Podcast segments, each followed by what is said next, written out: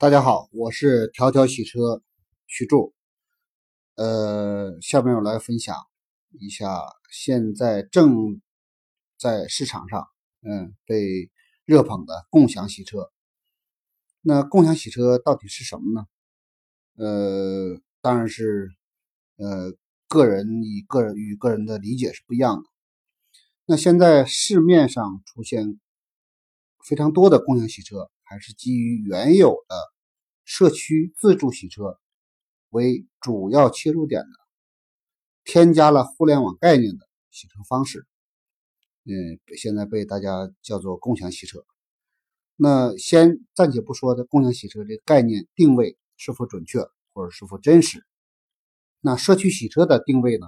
我个人认为是对的，呃，一定是一个发展方向和趋势。但是社区洗车的自助服务方式，目前在中国，我个人的理解还是没有到一个服务节点上来。嗯，因为现在车主的动手能力以及对于洗车本身的熟悉能力，包括他的洗车的时间上，都不是很允许让自己来动手来洗车。虽然现在社区的这种共享洗车。收费价格还是非常低的，但是价格因素是一方面，它不是主要的，主要的还是在服务过程当中，对于专业设备的操作，以及服务自己车辆过程当中的这种服务的顺畅性和熟悉程度，包括大家动手能力的问题，这也是最重要的一个一个导致这件事现在。很多车主不是很认同的一个重要原因之一。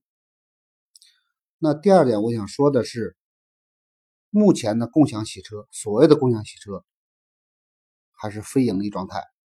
那非盈利状态呢，我们就不能说它是成立。大家，我认为还是在试错的过程当中。那早期的社区洗车是由政府为背景来推动的这种服务模式为主导的。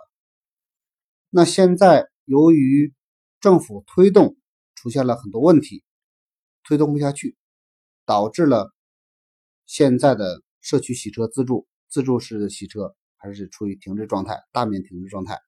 那我个人也参也考察了很多城市的政府推出的共享那个社区洗车呃自助式洗车，比如在四川，比如在湖北，啊，呃，比如内蒙古，啊，呃，都是。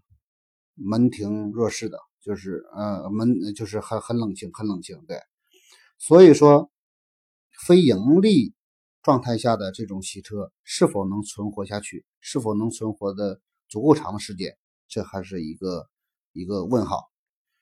那第三个要说的问题是，社区洗车的主导方式，刚才我在第二点第二点也讲的也强调了。是社区洗车的主要方式，这个服务方向是对的，但是我个人还是建议社区洗车还是有人提供服务的啊，这种方式更加靠谱啊，更加贴切。呃，自助洗车目前我个人不是很看好，当然这里边不排除一个可能性，就是自动化洗车的自助洗车不需要人过多操作它。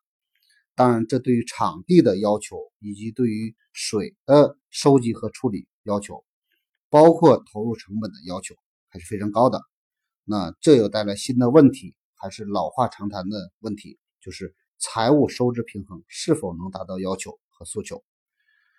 由于商业本身的本质而言，我们一定要强调它的盈利能力和生存下去的能力。